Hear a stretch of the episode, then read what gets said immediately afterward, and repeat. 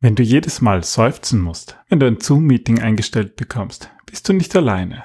Zwar sind wir alle mehr oder weniger daran gewöhnt, dass Videoanrufe und Besprechungen die neue Norm sind, trotzdem ist die Zoom-Müdigkeit nicht verschwunden. Da die Arbeit von zu Hause aus zumindest teilweise bleiben wird, sind Videoanrufe auch langfristig ein Thema. Daher ist es unglaublich wichtig, einen Weg zu finden, um zu verhindern, dass Zoom-Müdigkeit dich einnimmt.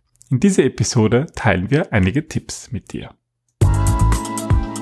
Willkommen beim Design Thinking Podcast, weil Innovation kein Zufall ist. Hier gibt es Tipps und Tricks aus dem Beratungsalltag von Ingrid und Peter Gerstbach, damit du innovative Lösungen entwickelst und erfolgreicher bei der Arbeit bist. Und jetzt geht's los. Viel Spaß! Hallo und herzlich willkommen zum Design Thinking Podcast. Hallo Ingrid. Hallo Peter, hallo liebe Hörer und Hörerinnen. Ja, herzlich willkommen. Ähm, in dieser Episode geht es um Zoom-Müdigkeit. Und eigentlich ähm, kennt man das Thema ja von früher auch. Da war es halt eher Meeting-Müdigkeit, weil es häufig gerade in Büros so viele Meetings gab, dass man eigentlich nicht mehr zur richtigen Arbeit gekommen ist. Und das hat sich halt jetzt alles in die Online-Welt verschoben. Und dadurch haben sie aber auch so ein bisschen die Probleme damit verschoben.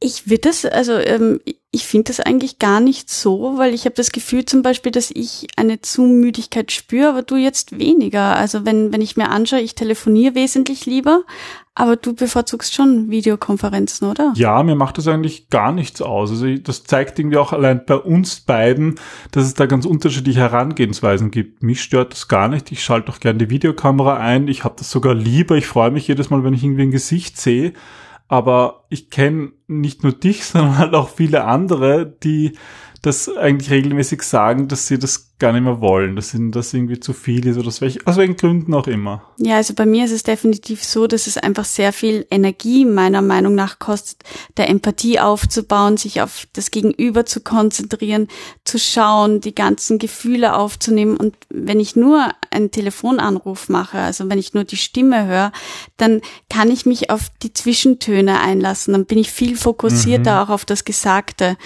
Nee, ich kenne das ja auch, wenn ich irgendwie ein Geräusch ähm, nicht zuordnen kann, dass es manchmal hilft, die Augen zu schließen mhm. und dann besser zu hören, einfach genau. alles darauf zu fokussieren. Ja. Genau, und deswegen, also finde ich die Möglichkeit, dass wir überhaupt Videokonferenzen durchführen können, großartig. Gerade im Design Thinking ist es zumindest eine Art Krücke, dass wir dadurch zumindest ein paar Workshops oder ein paar Themen bearbeiten können. Aber wann immer es möglich ist, ähm, versuche ich auf Telefonanrufe auszuweichen, beziehungsweise empfehle auch den Leuten eher zu telefonieren, als Video zu telefonieren. Ich glaube, das ist halt so vielleicht so diese grundsätzliche Sache. Wir sollten uns das bewusst überlegen. Mm. Ähm, wann ist was sinnvoll? Also wann brauche ich wirklich einen Videocall, weil das Video ähm, einen, einen Zusatznutzen bringt? Und wann ist der eigentlich nicht da? Und das, ich sollte eigentlich den Teilnehmern des Meetings ermöglichen, einfach mal nur sich auf das Gesprochene zu konzentrieren. Ja, also definitiv ist das Telefonat auch die flexiblere Variante, sage ich mal, wo man einfach jederzeit sich von überall, egal wie man aussieht, ob man geschminkt ist, ob man angezogen ist, ob man im Pyjama herumsitzt, wo man sitzt, wie man sitzt, ähm, das ist halt in dem Fall dann alles nicht relevant. Also du bist einfach viel freier in den Möglichkeiten. Auf der anderen Seite fehlt dir dann halt, ähm, wenn du das Video abschaltest, gestaltest, eben Dinge wie Gestik, wie Mimik, wie, wie das Lachen, äh, was man auch einfach über die Mimik wahrnimmt, das fällt dann halt alles weg. Aber weil du sagst, telefonieren geht, das habe ich dich hier vor, vorab jetzt gar nicht gefragt, aber macht es für dich einen Unterschied, ob du wirklich jetzt telefonierst mit dem Telefon oder zum Beispiel Zoom oder WhatsApp nur auf der Audiospur machst? Ist das was anderes für dich gefühlt? Also ähm, ich glaube, da bin ich jetzt auch ein Extrafall, weil ich mal diesen Hörsturz hatte und mir generell leichter tue, wenn ich das Telefon direkt am Ohr habe. Deswegen ist es für mich auch leichter, wenn ich telefoniere, als wenn ich jetzt Skype oder sowas übers Notebook nutze und dann einfach nur das Video abdrehe. Ja. Das kommt bei mir definitiv noch dazu. Aber ich glaube, ansonsten ähm, wäre es mir, ich glaube, wenn, wenn du am Computer sitzt, dann ist die Wahrscheinlichkeit, dass du dich selber auch ablenkst, dass du selber beginnst zu surfen oder E-Mails zu schreiben, wenn das Bild weg ist, noch viel größer, weil so du quasi direkt da stehst, ja. Und wenn du es äh, eine Hand schon besetzt hast, weil du dort das Telefon hältst, dann Ja. wird es irgendwie schwieriger. Ja, ah, das ist ein interessanter Gedanke. Aber eigentlich soll es in dieser Episode ja um ein paar Tipps geben, die unserer Meinung nach ähm, wichtig sind, ähm, ja, damit wir eben nicht in diese Zumüdigkeit kommen. Und das eine war eben schon das Allerwichtigste, sich bewusst zu überlegen, wann ist ein Videocall sinnvoll und wann ist eher ein Audiocall sinnvoll. Und wir zum Beispiel, wir setzen in, in Design Thinking Workshops, wenn wir die per Video machen, schon immer sehr stark auf Video. Na, absolut, da kann man es gar nicht wegdenken. Da sagen wir auch immer, dass niemand das Mikrofon abschalten soll. Genau, dass man wirklich alles mitkriegt, was die Leute sagen, weil es ne, nicht so riesengroße Gruppe, also bei, bei 30 Leuten alle Mikro an, das wird ein bisschen schwierig. Aber bei einer kleinen Gruppe, wenn alle auch ähm, die Technik im Griff haben, dann funktioniert das eigentlich ganz gut. Aber wie ist das mit dem Bild?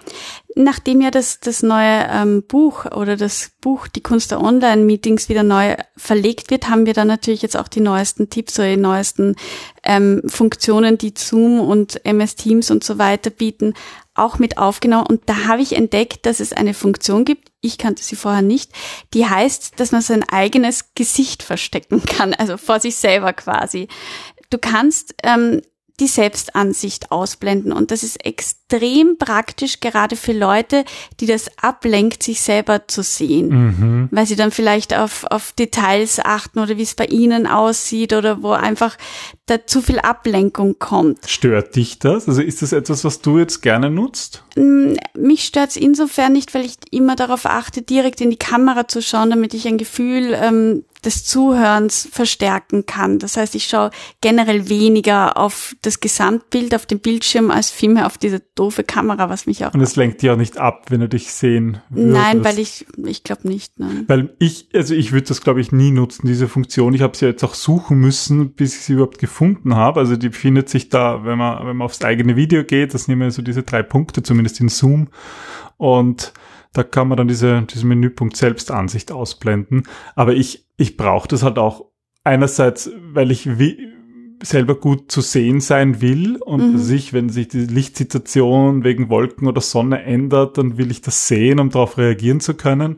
Aber es gibt ja auch Einstellungsmöglichkeiten, ähm, wie man anderes sieht. Und auch hier haben wir einen Tipp für euch.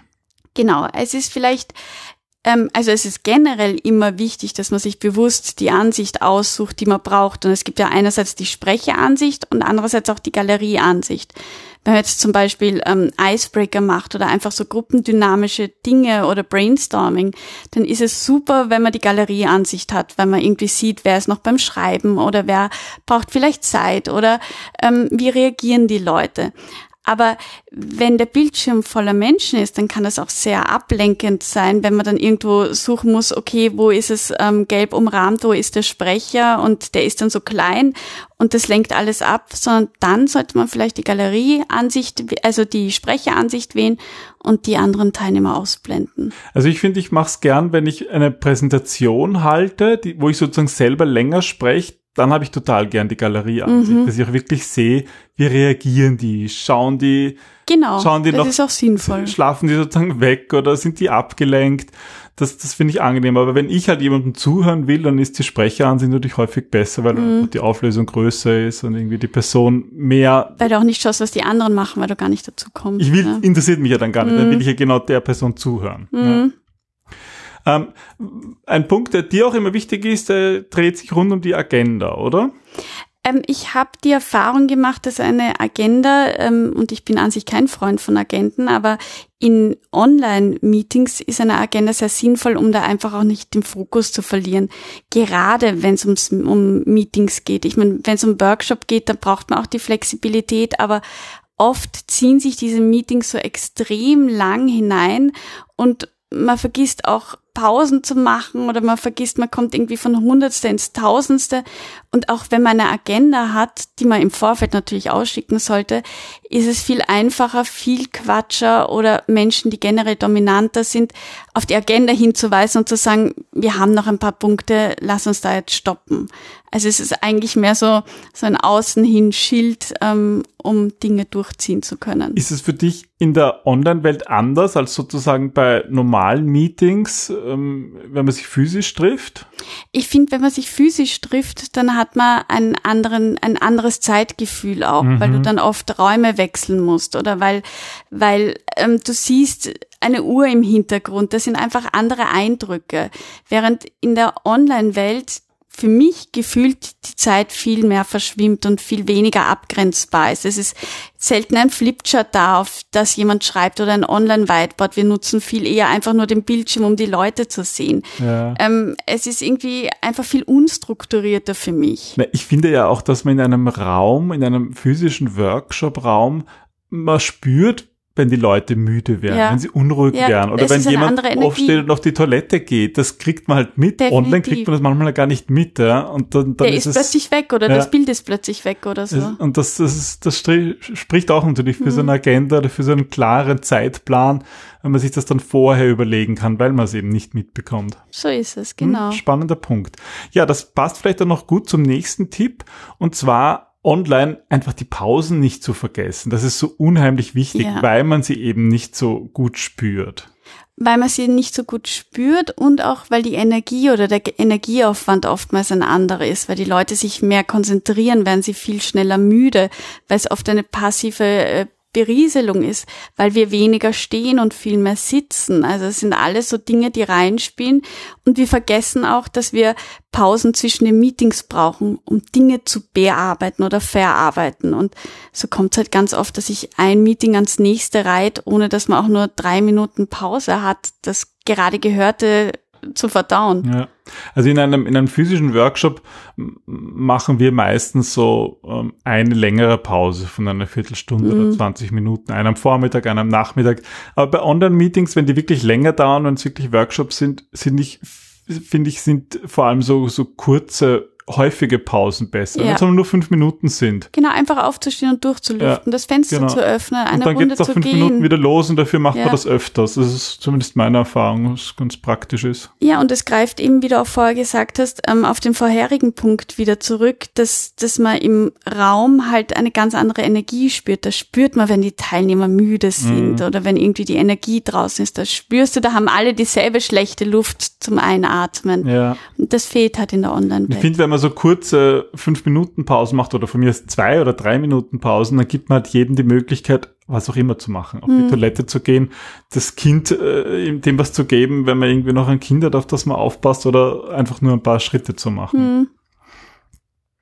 Was hat eigentlich, was, was mich, was ich sehr spannend finde, ist auch so diese hm, persönliche Situation, in denen man Online-Meetings macht. Ich sag mal, vor, vor der intensiven Homeoffice-Zeit fand das ja auch viel am Arbeitsplatz statt, wo die ähm, Ausstattung vielleicht eine bessere war, aber ich finde es halt auch total spannend, dass man alles in seinem eigenen ähm, Heim machen kann, dort wo man halt seine Meetings macht, weil man natürlich ja viel besser das noch auf seine eigenen Bedürfnisse einrichten kann. Und darum dreht es noch bei den nächsten Tipps, die wir hier für euch haben.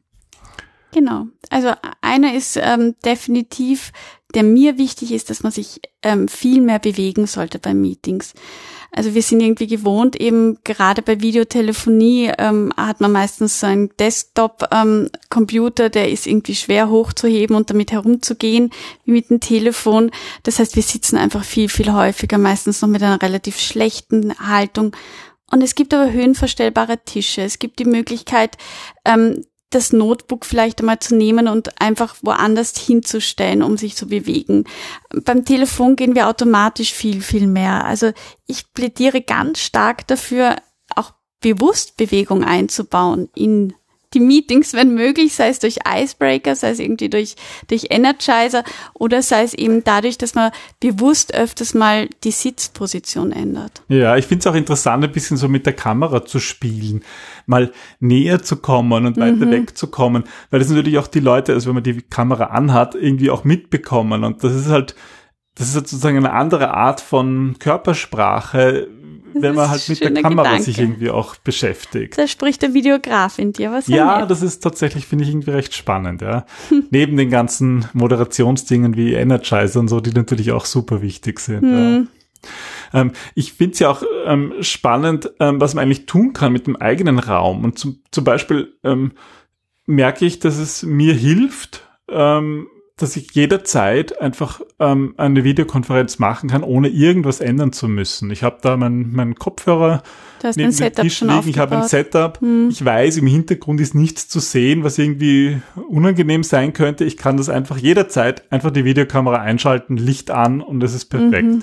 Das hilft mir schon, weil wenn es mühsam ist und na, dann muss ich in einen anderen Raum gehen und so, dann, dann dann macht man es halt auch nicht gern, weil es mühsam ist. Und ich finde, dass es schon immer, dass es schon helfen kann, sich das einfach bewusst so einzurichten, dass es einfach passt. Es muss ja nicht perfekt sein. Nein, aber dass man zumindest eine Stellung hat, ähm, auch wenn man jetzt nicht einen eigenen Raum hat, sondern irgendwo eine Stellfläche, wo man weiß, wann immer ich das Notebook hier herstelle, kann ich telefonieren, dann passt dann ja. ja wann immer ich, ähm, das kann man ja ausprobieren, das kann man mit Freunden, mit Familie mal ausprobieren.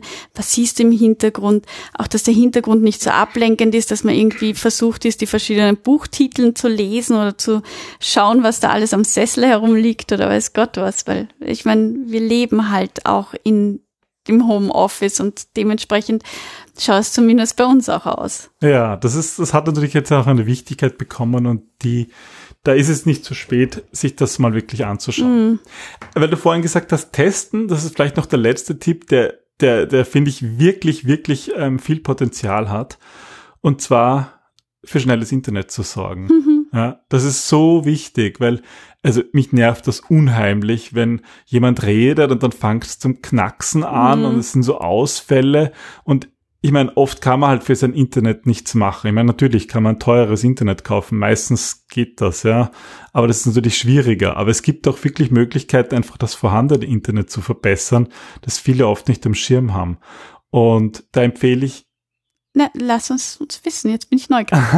ja, da empfehle ich wirklich auch mal Tests zu machen, wie die ähm, wie, Speedtests oder Speedtests zu mhm. machen, wie die Anbindung an den, an den eigenen Router möglichst schnell geht, weil ich gehe mal davon aus, dass die meisten über WLAN verbunden sind. Und das kann echt einen großen Unterschied machen, ob der WLAN-Router im selben Raum ist, zwei, drei Meter entfernt oder im Nebenraum oder vielleicht sogar, das sind Betonwände dazwischen. Das macht einen riesen Unterschied bei der mhm. Geschwindigkeit. Und noch besser ist es, wenn man ein Kabel nutzt.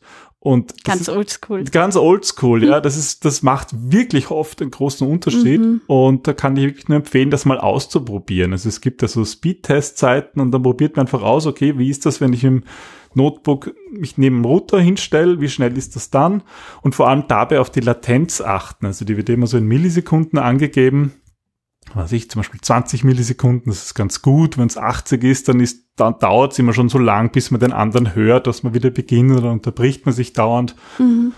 Und das auszuprobieren, das, das zahlt sich wirklich aus, um halt dann auch einen Platz zu finden, wo es eigentlich wirklich gut funktioniert, weil das, das strengt dann auch weniger an, mhm. wenn man nicht dauernd diese Aussetzer hat. Ja, das stimmt. Ja, aber du könntest ja eine Seite davon verlinken. Ach so, zum Beispiel, wo man so einen Speedtest, genau. machen kann. Genau, werden wir in, werden wir in den Show Notes verlinken, falls das jemand von euch nicht kennt, ja. Ja, das waren unsere Tipps rund um Zoom-Müdigkeit, um die zu vermeiden. Wenn ihr noch Tipps habt, dann sind wir gespannt darauf. Dann ähm, schickt sie uns gerne zu. Wir Und freuen uns drüber. Wir möchten auch unsere eine Veranstaltung ankündigen. Rund um die Online-Welt. Und zwar wollen wir ein neues Meetup wieder in, ähm, ja, aufrufen. Und zwar interessieren uns, welche Icebreaker Energizer ihr nutzt, wann ihr welche nutzt. Und dazu wird am 28. April um 18 Uhr ein Meetup, ein virtuelles stattfinden. Genau, wir machen diese Meetups ja, haben sie, bisher in unregelmäßigen Abständen meistens in Wien gemacht. Und das letzte war ja in Wien auch tatsächlich noch vor der Pandemie haben wir eins organisiert über so Business-Spiele. Genau. Was wirklich lustig war. Ich glaube, wir waren 20 oder mehr Leute und jeder hat unterschiedliche Spiele mitgebracht, die er gerne so im Business-Kontext macht, so in Workshops. Und das wollen wir jetzt einfach mal auf online machen, weil ich bin mir ganz sicher, dass ihr auch selber ähm, ja so, so Energizer und Warm-ups kennengelernt habt, die euch gefallen. Das Ganze findet ihr dann unter gerstbach.at slash Termine. Dort findet ihr den Link, ähm, um euch anzumelden und ähm, auch um den Zoom-Link dann zu bekommen letzten Endes. Genau. Und denkt vor allem noch dran, dass ihr wirklich selber auch Spiele mitbringt. Das ist ganz wichtig. Entschuldige, ja die ihr gerne ähm, ja ausprobieren möchtet oder mit denen ihr guten Erfahrungen gemacht habt, weil die Idee ist, dass jeder Teilnehmer einfach, wer Lust hat natürlich, nicht nur mitmacht, sondern auch halt Spiele vorstellt und die erklärt und ansagt. Genau, also das ist die einzige Teilnahmebedingung. Es ist kostenlos, aber wer dabei ist, der muss halt auch mitmachen. Also so ein passives Konsumieren ähm, wird nicht geduldet in dem Sinne. Ganz genau. Ja, dann freuen wir uns darauf. Ja, also am 28. April um 18 Uhr. Wir freuen uns drauf. Schaut euch einen Link an, der ist in den Show Notes und eben auf gerstbach.at slash Termine. Dann. Bis dann, hoffentlich mit Video nächstes Mal. Bis zum nächsten Mal. Bis dann. Tschüss. tschüss.